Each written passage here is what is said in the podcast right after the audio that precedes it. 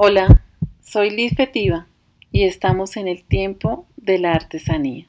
Bienvenidos.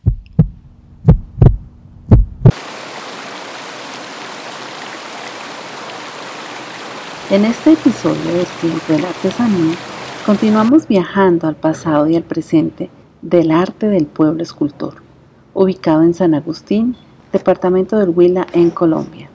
Hoy nos acompaña Marta Gil, nacida en Bogotá, vive en San Agustín desde hace años. Es ex abogada, educadora y guía turística. Fue la traductora y es la distribuidora de las obras publicadas por su compañero, quien también nos acompaña en este episodio, David Dellenbach. Socia en la investigación del pueblo escultor. A nivel local, junto con David, es gestora en asuntos de difusión, educación y apropiación social del patrimonio cultural y natural de San Agustín. Y David Dellenbach, nacido en Oregon, en Norteamérica, vive en San Agustín desde los años 70 escritor e ilustrador. Sus estudios han tomado sus propios caminos. Mientras que se interesó en la geografía, historia y sociología de la zona, elaboró un registro de la estatuaria del área, con dibujos acompañados por descripciones, medidas, notas de rastreo histórico, entre otros. Acompañó sus estudios del pueblo escultor con viajes a través de América en búsqueda de sitios de escultura lítica antigua y con la lectura bibliográfica de la arqueología del macizo colombiano y de América. Marta y David hacen parte del grupo de personas interesadas en la divulgación y salvaguarda del patrimonio arqueológico colombiano. Los pueden contactar a través del email contacto arroba puebloescultor.org y pueden visitar su página puebloescultor.org, de donde tomé las descripciones de sus perfiles. Hoy en el tiempo de la artesanía tenemos la segunda parte de la historia del pueblo de San Agustín. Para hablar de ello tenemos a Marta Gil y a David, como escuchamos en la presentación, y vamos a un caso muy importante y muy interesante en la historia del pueblo escultor. Los dejo con Marta Gil y David Dellenbach.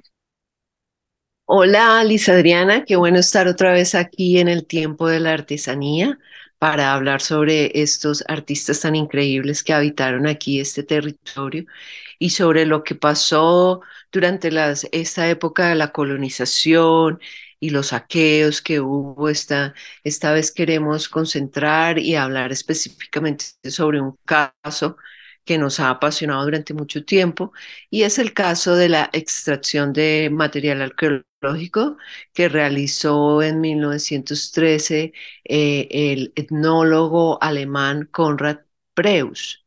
Él vino para esa época en los años 1913, 1914 y de hecho se quedó aquí en Colombia unos cuantos años porque la Primera Guerra Mundial lo atrapó y se quedó aquí. Eso lo llevó a recorrer varias regiones de Colombia. Él estuvo visitando y haciendo unos registros importantes para la etnología en el Amazonas, también en la Sierra Nevada de Santa Marta y también aquí en el macizo colombiano. De las cosas buenas que dejó Preus es justamente eso, los registros de los cantos, de las palabras, de los, de los lenguajes y de las actividades rituales que adelantaban los indígenas en esta época. Esto es un gran, es un gran material para estudio y ha sido de gran utilidad para, para todos nosotros los que estudiamos historia antigua. De hecho, por eso él, él ha sido acreedor del título de padre de la arqueología en Colombia, porque también él registró muchas eh, cosas arqueológicas aquí del macizo colombiano pero también todo tiene una doble cara, ¿no? Y esa cara del etnólogo que vino y registró y que se convirtió con, los, con las décadas en el padre de la etnología, también nos lleva a revisar con detalle su historia y una vez entramos a profundizar en su historia, a leer sus propios libros y sus propios escritos, nos encontramos con un caso muy especial de la colonización, de esa época cuando los eh, museos europeos, cuando los países desarrollados eh, iban a otros lugares, a otras regiones menos posicionadas, a llevarse sus cosas, a llevarse a los países primermundistas los materiales y las cosas de valor cultural y de patrimonio de los países que menos protegían ese patrimonio. De hecho, Preus arrancó en México el primer país que él visitó fue México y allí hizo algunos eh, estudios y análisis y al salir no pudo salir eh, con ningún material arqueológico porque las leyes de ese país estaban más avanzadas e impedía el saqueo. Mientras tanto, eh, aquí en Colombia las leyes, aunque ya existían, eran un poco débiles y también como la actitud del gobierno para proteger eh, el patrimonio era un poco laxa. Entonces, por esa razón, cuando él pudo salir en 1919, tuvo un gran botín que había acumulado en su recorrido en Colombia y efectivamente en 1919 sacó este gran botín a través del mar y surcaron los mares hasta llegar a Europa y allí estuvieron cuando llegó a Europa, eh, eh, con su botín, Europa eh, acababa de sufrir los impactos de una primera guerra y estaba en rehabilitación. Entonces todo ese sueño, gran sueño de armar museo y de hacer una gran exposición, quedó pospuesta y embolatada hasta muy, muy tarde en la historia. Es interesante como como algunas veces estos capítulos eh, antiguos de la, de la historia renacen y cuando renacen tienen eh, toda una trascendencia completamente diferente de lo que tenían en, en su época. Eh, cuando Preus vino a Colombia hace más de un siglo, él lucía como una persona poderosa. ¿Por qué poderosa? Por, por ser europeo por tener eh, muy buena ropa, por tener ojos azules, por uh, portarse como un profesor. En esos días, pues eso abría las puertas a abusos eh, en muchos casos y Preus es uno de esos casos. Eh, realmente no tenía ningún permiso de excavar, pero vino y excavó porque nadie le paró de, de hacer eso y, y pues seguía con sus planes. Pero ahora un siglo después, todo se ve eh, en otra óptica y ahora estamos mirando de nuevo eh, toda la situación de Preus y realmente abre eh, preguntas fascinantes para todos nosotros hoy en día. Por ejemplo, ¿qué quiere decir patrimonio de la humanidad? El UNESCO nombra sitios como patrimonio de la humanidad, pero ¿de quién es el patrimonio? Por supuesto, las élites en las capitales intentan usar esta nueva filosofía para decir que ellos son los que controlan ese patrimonio. Por otro lado, la posición aquí en San Agustín de casi toda la gente diría patrimonio de la humanidad quiere decir que estas cosas, esos tesoros, tesoros de los cuales nosotros somos los guardianes por ser eh, la gente local que los cuidamos, todo el mundo está bienvenido a venir al sitio in situ y conocer las cosas importantes que eh, definen eh, nuestras personalidades, historias, conciencias hoy en día. Dudo mucho que van a traer la Torre Eiffel a Bogotá para que la gente en Colombia vea esa eh, fantástico estructura que la mayoría no hemos visto. Dudo que los berlinenses van a mandar la puerta de Brandenburg aquí a Colombia para que la gente aquí pueda conocer estructura eh, mundialmente famoso. Pero por otro lado, nuestras propias estructuras gubernamentales pretenden llevar las cosas del pueblo y hacerlos correr y, y, pasear en otros países. Todo esto tiene que ver con los rezagos de las estructuras coloniales que personificaba Conrad Breus. Muchas gracias por lo que están mencionando. Es importante, pienso yo, dar un contexto como lo han hecho ustedes, y hacernos esa serie de preguntas que tienen que ver con la identidad y tienen que ver con el patrimonio. En ese sentido, eh, pienso que estos espacios de divulgación son sumamente importantes para que en principio conozcamos lo que tenemos Y en segundo lugar, nos hagamos ese tipo de reflexiones y pensemos alrededor de quiénes somos, cómo cuidamos lo que tenemos y qué queremos para el futuro. Así que muchas gracias y bueno, sigamos con el relato.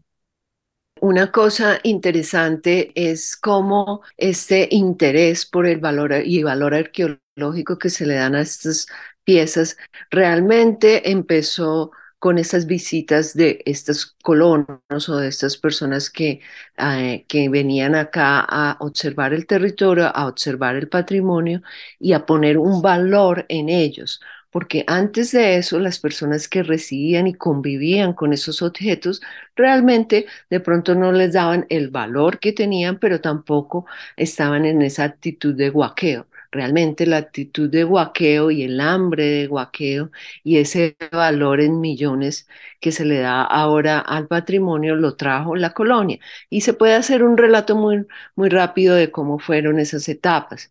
El primero, el primero que se que reportó de estos elementos fue un, fray, eh, un fraile, un fraile católico que en, en 1750 y tanto iba pasando por aquí y el cura local le avisó sobre los tesoros arqueológicos. Él vino, eh, los miró con mucha, mucha curiosidad y reportó. Ese reporte fue ah, avivando los intereses de otros, después llegaron eh, la tanda de, las, de los quineros, aquellos que venían a extraer la quina, que no eran personas de aquí tampoco, y que ya sabían del guaqueo, y ellos también ejercieron una gran cantidad de guaqueo. Y luego el reporte de Agustín Codase, quien, quien en realidad no guaqueó ni se llevó nada, pero sí al hacer su cartografía o su mapeo de aquí al territorio, reportó oficialmente, de hecho él es el primer reporte oficial que aparece de las estatuas, él vio aproximadamente unas 35, también despertó el interés mundial sobre estos, estos valores y luego poco a poco incluso presidentes como Marco Fidel Suárez y Rafael Reyes llegaron a este territorio literalmente a guaquear y a llevarse cosas. Rafael Reyes se llevó esa famosa estatua que hoy reposa en el Museo de Oro y otras más solamente por su interés supuesto de cuidar el patrimonio y de no dejarlos abandonados en estos parajes donde nadie los aprecia.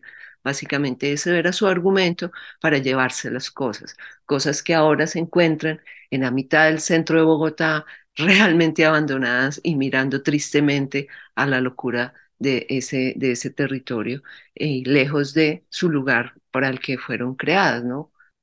Luego llegó con Preus y él hizo gran cantidad de excavaciones. Es más, una de las cosas que se critica es el acelere de sus excavaciones y la poca técnica de la estratigrafía que él aplicó al, al sacar las cosas. Obviamente en tan poco tiempo, con tantas excavaciones, no pudo hacer un registro detallado y estratigráfico de lo que encontraba. Y eso hoy sentimos el dolor de no poder entender el contexto en el que se encontraban estas estatuas bajo la tierra, porque él no hizo un buen trabajo. Y así, cuando, después de Conrad Preus, es como una gran bola de nieve el guaqueo y de ahí para adelante el guaqueo se generalizó y se, eh, y se multiplicó ampliamente. Una de las fortunas que tenemos con Conrad Preus es que buen alemán registró todo en sus libros y en sus documentos y por eso sabemos de la existencia de su, de su caleta en Alemania, por eso sabemos detalladamente lo que se llevó. Gracias a ello y el interés que David, mi compañero aquí, puso en registrar todas las estatuas del pueblo escultor cuando terminó más o menos su tarea de registrarlas, dibujarlas, medirlas, estudiar las cosas locales que estaban aquí. Entonces tuvo que ir en 1992 a Europa para terminar la tarea y registrar también las de Alemania.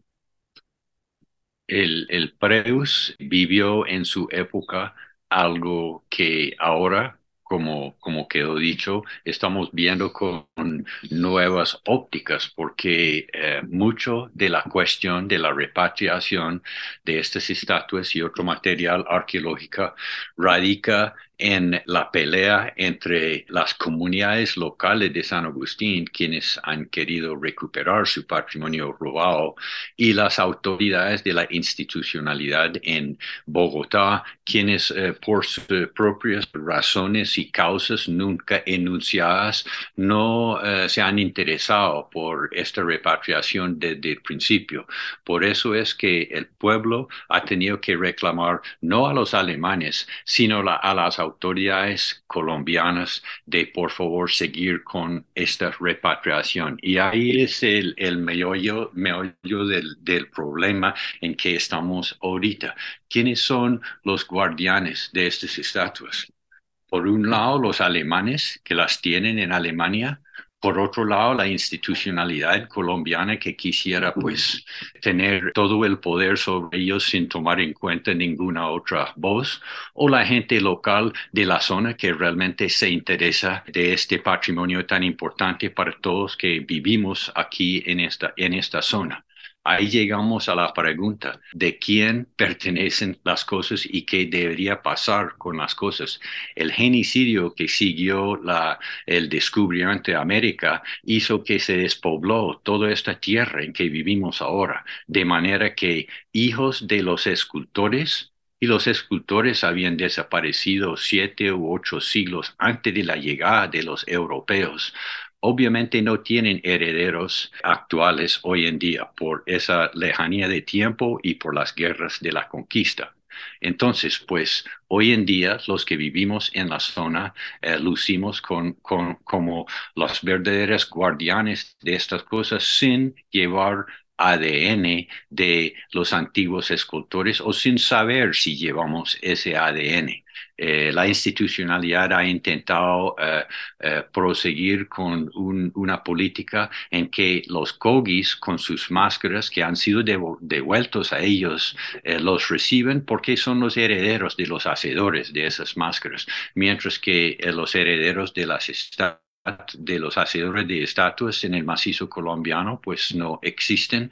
Entonces, pues, ¿quién es que debería influir en la cuestión del manejo y el futuro de este patrimonio. Eso ha sido la esencia de la lucha que ahora eh, va concluyendo exitosamente con la traída de nuevo, o esperamos que, que concluya con la traída de estos tesoros de nuevo al macizo colombiano porque en sí la historia particular de la, de la solicitud de estos bienes se ha originado aquí en el territorio. En el 2012, un derecho de petición firmado por cientos de personas aquí locales se le entregó al Ministerio de Cultura y al Ministerio de Relaciones Exteriores, al para que hicieran acción en cuanto a la repatriación. De ahí pasaron otros cinco años, solamente hasta cuando en una feria del libro, cuando estábamos presentando nuestro libro y a la vez hablando de este botín en Alemania, un abogado, eh, Diego Márquez, se acercó a nosotros al final y se, se, se proclamó, se autoproclamó como el abogado de las estatuas. Él inició una acción popular ante el Tribunal Superior de Cundinamarca que con el, con, eh, un año después, dos años después, terminó en un resultado favorable. Es decir, el magistrado eh, Manuel Lazo encontró procedente nuestra solicitud, encontró completamente ilegal la sacada de los, de los elementos arqueológicos y ordenó al gobierno colombiano que protegiera nuestros derechos colectivos al patrimonio y que deberían hacer todas las acciones tendientes a una pronta y justa repatriación. Bueno, estos, estos eh, procesos diplomáticos eh, son de gran envergadura a nivel eh, internacional y requiere realmente una voluntad política muy grande desde desde el Ejecutivo. Esa voluntad no ocurrió con nuestros gobiernos pasados quienes sencillamente ignoraron esa responsabilidad y lo que hicieron fue dilatar eh, la obligación de traer. Solamente con el gobierno actual se han hecho grandes gestos y avances en la repatriación. Este presidente realmente está interesado en que se repatrien muchos objetos del, del, exterior porque él considera que es la recuperación de nuestra identidad. A la fecha, El presidente no lleva ni un año, pero ya ha recuperado más de 500 objetos arqueológicos de diferentes países, eh, incluyendo las máscaras Kogi que hablaba eh, David hace un ratico, que también fue parte del saqueo de Preus, y otros objetos.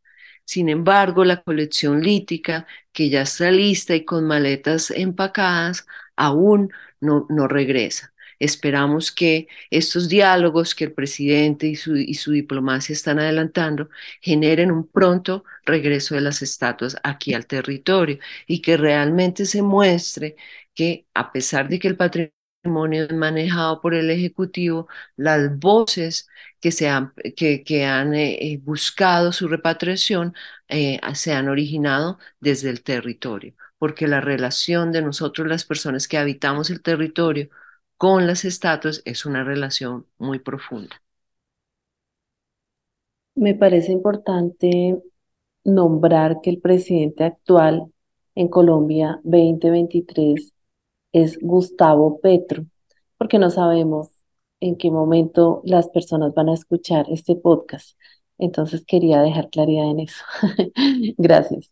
Sí, muy buen punto, porque realmente es una, una, una, nueva vanguardia política que definitivamente, aunque a uno no le guste hablar de la política, la política es uno de los elementos esenciales para estas repatriaciones. Y Gustavo Petro y, y, la vicepresidenta Francia también han puesto un gran, gran interés en que este tipo de cosas regresen a, a nuestro país. Entonces nosotros estamos súper animados en este momento y esperamos que nuestras voces cobren una, un lugar especial.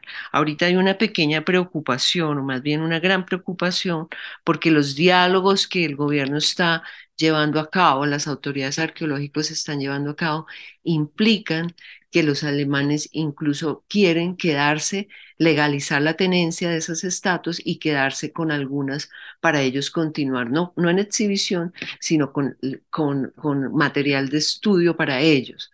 Eh, nosotros decimos, ha pasado más de 100 años, ellos han tenido la oportunidad y ese material de estudio por décadas es momento de que ese material de estudio, como ellos lo llaman, vuelva aquí y que si se quieren estudiar, se haga aquí en el territorio colombiano. Entonces, esa es la voz que queremos plantar, esa es la voz que queremos que repercuta, porque queremos que eh, las estatuas regresen en su integridad al territorio, incluyendo las que se sacaron de, de Nariño, porque eso no lo hemos dicho, fueron unas 35 estatuas, más mucho otro material arqueológico de las 35 estatuas, 14 pertenecen a el departamento de Nariño. Entonces, ellos también se han pronunciado y ellos también se han juntado eh, para que estas estatuas regresen a su territorio. A la misma vez, toda esta lucha de la gente de nuestro territorio para recuperar su patrimonio toma lugar dentro de un contexto mucho más amplio y mucho más grande. En los últimos 10, 15 años, todo ha cambiado en el mundo en cuanto al asunto de la repatriación y la devolución de elementos importantes a sus países de origen de donde fueron saqueados y robados. No es una cuestión de Colombia, es una cuestión de todas las partes del mundo, en Asia, en África, en Oceanía, en América, que fueron colonizados por eh, poderes europeos. En los últimos 10 años ya vemos un, un chorro de repatriaciones, mientras que los gobiernos eh, europeos, o por lo menos algunos sectores de ellos, van cobrando conciencia de la verdadera historia de sus museos llenos de tesoros robados. Y ahora hay una constante desfile de elementos importantes siendo devueltos a las comunidades y las etnias en todo el mundo. Nuestra lucha es una lucha pequeña dentro de una lucha mucho más grande, pero lo curioso es que nuestro, nuestra institucionalidad, nuestro gobierno, hasta el gobierno de Petro, ha formado parte de la, de la antivanguardia, ha sido eh, entre los poderes que están insistiendo en que no cambie nada. Y eso se, se conceptualizó aquí en nuestro territorio con el intento hace 10 años por parte del gobierno de homenajear y alabar precisamente a Conrad Preus. Puede ser que tenía importancia como etnólogo para los europeos, para algunos eh, sectores muy educados. El hecho es que para nuestro territorio Vittorio fue un, ladrón que robó cosas que lo hizo con muchas eh, maniobras nefastas. Eh, por ejemplo, rompió estatuas a propósito para poderlos empacar y transportar con más facilidad. Y estas son cosas antiguas que nadie tiene derecho de romper y, tratar como cosas en vez de algo de importancia espiritual como son de para mucha gente en nuestra zona. Entonces, pues, mientras tanto, ellos querían alabar a Preus, van ignorando la persona que vivía aquí en esta zona, José María Urbano, el corregidor de San Agustín en ese entonces, que se opuso a Preus y hizo todo posible para instar la legislación que hoy en día protege nuestro patrimonio. José María Urbano es una persona digno de alabar y de homenajear. Ojalá que el gobierno colombiano hace 10 años había propuesto esa celebración en vez de la celebración de Conrad Preus, pero se ve por esa acción exactamente dónde están ellos dentro de este contexto mundial de repatriaciones. Están bastante atrás en la cola y nosotros con nuestro pequeño esfuerzo, como muchos otros esfuerzos aquí en Colombia y en otras partes, estamos intentando mover la aguja, cambiar la brújula y ante, todo participar en el proceso, porque realmente la, lo esencial de esta descolonización, diría, en no es tanto la devolución de las cosas, sino la participación de, las comunidades, de las etnias, de los pueblos, que somos los que formamos realmente el gobierno en, este proceso, en estos procesos de repatriación. Qué buen punto. ¿Cómo participar como ciudadanos en estos procesos de repatriación y en la concientización de nuestro patrimonio? Porque muchas veces decimos, y lo digo por mí, bueno, ¿y yo qué puedo hacer? ¿Qué puedo hacer? En ese sentido, puedo conocer cuál es el patrimonio, puedo repostear las cosas que se refieren al patrimonio y que valido previamente, porque todos sabemos que en las redes sociales pues hay información a veces equivocada o confusa, así que para mí es valioso validar primero la fuente. ¿Qué otras acciones como ciudadanos podemos hacer parte teniendo en cuenta que sí, realmente somos nosotros, los de a pie, quienes formamos parte de la sostenibilidad o sustentabilidad del patrimonio vivo? Y lo digo porque hace un tiempo la UNESCO decidió dejar de trabajar con los políticos y decidió crear grupos de trabajo o comunidades en diferentes países para el cuidado del patrimonio. Y esta decisión la hace después de haber trabajado muchos años con el político de turno y pues eso era lo que pasaba, que la política se volvía un instrumento de politización de la cultura, del patrimonio vivo y del, eh, del patrimonio inmaterial. Entonces, ¿qué podemos hacer como ciudadanos? De hecho, el, el, el, UNESCO es un caso interesante, pero diría yo, y opino simplemente mi opinión personal, ha sido una fuerza muy negativa en nuestro proceso aquí. UNESCO aquí, en, en, en nuestro caso, se ha aliado con eh, las fuerzas gubernamentales en contra de las comunidades. De hecho, ha luchado casi físicamente en contra de los deseos de, de, nuestro territorio por acá. Y eso ha sido, eso ha sido eh, triste ver. Eh, no hay representación del UNESCO aquí en el pueblo. Si influyen tanto en el pueblo, deberían tener representación aquí para que un, un ciudadano como yo pueda ir y hablar con alguien. Si usted escribe al UNESCO, ellos no contestan nunca.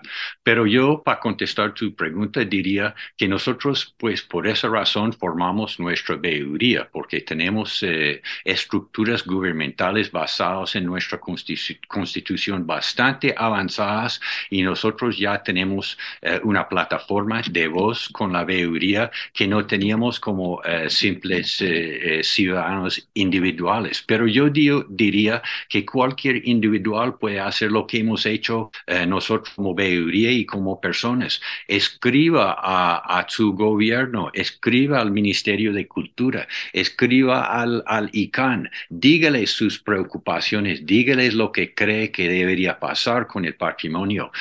Nosotros hemos escrito a Manuela Fischer, la directora del museo en Alemania. Hemos escrito a Hermann Parschinger, el eh, presidente de la fundación en Alemania que tiene control en el momento de esas estatuas. Eh, un individuo puede escribir a estas personas, puede escribir al embajador de Colombia en Alemania explicándole lo, que deseemos de ella como sirviente pública que es ella. Eh, podemos escribir al, presidente, lo hemos hecho, hemos eh, comunicado con el canciller, con el Senado, intentando eh, alzar nuestra voz como comunidad y como individuos sobre lo que debería pasar en este caso. Cualquier persona puede tomar esos casos individuales. Si alguien es capaz de formar parte de un grupo, forma una veeduría, forme un grupo de vigía, porque realmente tenemos estos poderes y eh, los poderes eh, judiciales de Colombia nos reconocen, pero tenemos que tener eh, el paso de formar esos grupos y después usar la voz que uno tiene como miembro de, de esos grupos. Igual como ya queda dicho, un individual puede hacer las mismas cosas, alce su voz, comunica con los que tienen en sus manos esas decisiones y dígales lo que cree un ciudadano colombiano sobre el asunto. De hecho, una de las campañas que la veeduría se ha propuesto en los últimos dos años es una campaña de apropiación social de ese patrimonio a través del arte. Hemos hecho varias convocatorias a los artistas locales, que deben, deben ustedes saberlo, es una tierra de artistas. Los artistas eh, de escultores de, del, del, pasado han dejado en este territorio una semilla eh, muy grande, porque cuando llegan aquí los artistas hay una gran, gran fuente de inspiración y son unos creadores impresionantes de, todo tipo de arte, ¿no? El arte lítico está vivo todavía, hay muchos talladores y escultores en piedra, el arte, eh, varios tipos, eh, formas de arte visual, el arte escénico, la música, eh, varios tipos de arte, incluyendo danza, se han manifestado alrededor de ese retorno de las estatuas. De hecho, hoy encontramos un pueblito muy decorado con las estatuas en Berlín. Hay varias manifestaciones de ellas en pintura, en escultura, y eso ha hecho que, que, las estatuas en Berlín dejen de estar tan lejos, al menos en el imaginario de la gente, y ya tengan una proximidad. Ahorita estamos preparando un libro, un libro que se va a llamar La Bitácora de las estatuas, que va a ser ilustrado por artistas locales.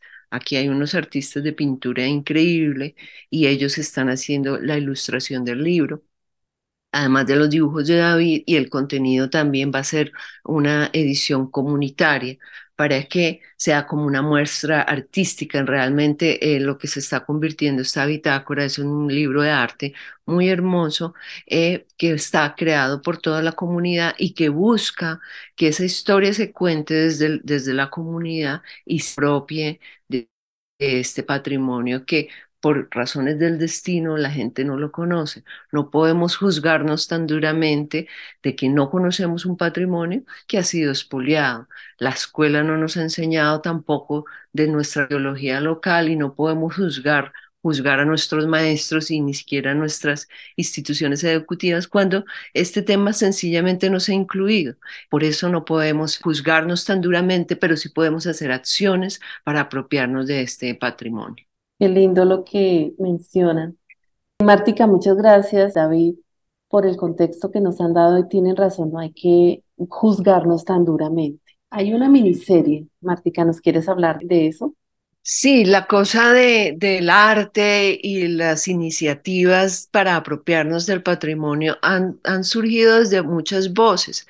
El escritor bogotano Andrés Ospina desde hace muchos años ha estado siguiéndole la pista a esta repatriación. De hecho, él fue otra persona que fue a Berlín eh, no hace mucho, visitó las estatuas, encontró, revisó los archivos de, de Preus y encontró una gran cantidad de información. Por ejemplo, estas cosas que hablaba David, de que partió las estatuas, que las hizo pasar como minerales, etcétera. Eso lo encontró él y gracias a su visita a Alemania sabemos mucho más cosas ahora que no sabíamos antes. Él también escribió un guion para la televisión colombiana y que fue, fue eh, aceptado gratamente por las productoras y se escribió La reportera Y y se produjo eh, en el Canal 13 con el asocio de Dramax. Eh, producciones, esa, esa miniserie que se llama La reportera Y, que habla básicamente pues es, es, como ficcionesca también, pero es basada en esta historia y habla de cómo eh, ese saqueo ocurrió y cómo en, el 2013 se quiso celebrar y con, con la retirada de más estatuas y la gente se opone y grita que las estatuas no se van, que las estatuas pertenecen a este territorio. Eh, Dramax y el Canal 13 hizo un excelente trabajo para que esa producción no se quedara solamente en, las, en los eh, estudios de televisión de Bogotá, sino desplazó todo su equipo y vinieron hasta acá para apropiarse realmente, contrataron los actores locales, la mayoría de actores eh, de esta producción son gente local, eh, que, que, que, fueron contratados para esta serie. Y se hace realmente un repaso muy, muy, muy cercano a la realidad de lo que pasó en el 2013, de lo que pasó en 1913 con Preus y de lo que busca esta sociedad al, al, apropiarse de este patrimonio y al no permitir más saqueos, al no permitir más, más traslados ilegales y al contrario querer que las estatuas en Berlín y las estatuas en otros países, incluso las estatuas que están en Bogotá, ya tristemente paradas en ese centro, regresen acá a su territorio. Entonces eso fue una experiencia muy bonita para todos, que todavía la recordamos, esas son las cosas lindas. Hace poco, haciendo un recorrido en el parque arqueológico, el muchacho me dijo, yo trabajé en ese, en ese equipo y recuerdo muy bien y, narró muy claramente eh, la sensación tan agradable de no permitir, así sea en la ficción, de que las estatuas salieran de acá. Bueno, esta conversación con Marta Gil y David Dellenbach continuará. Para tejer este episodio le damos gracias especiales a las personas de las comunidades Agile Artesano y a la comunidad de artesanos latinoamericanos unidos CALU. Gracias también a las personas de la comunidad Ágil de Latinoamérica y Agile Open Camp. Ustedes nos inspiran. Gracias a Marta Gil y a David Dellenbach, nuestros invitados de hoy y al equipo Bowie, Ruth Guevara, Carolina Ávila, Ángela Guevara, Jaime Álvarez y a mi mentor Carlos Arturo Quiroga. Hasta la próxima en el tiempo de la artesanía.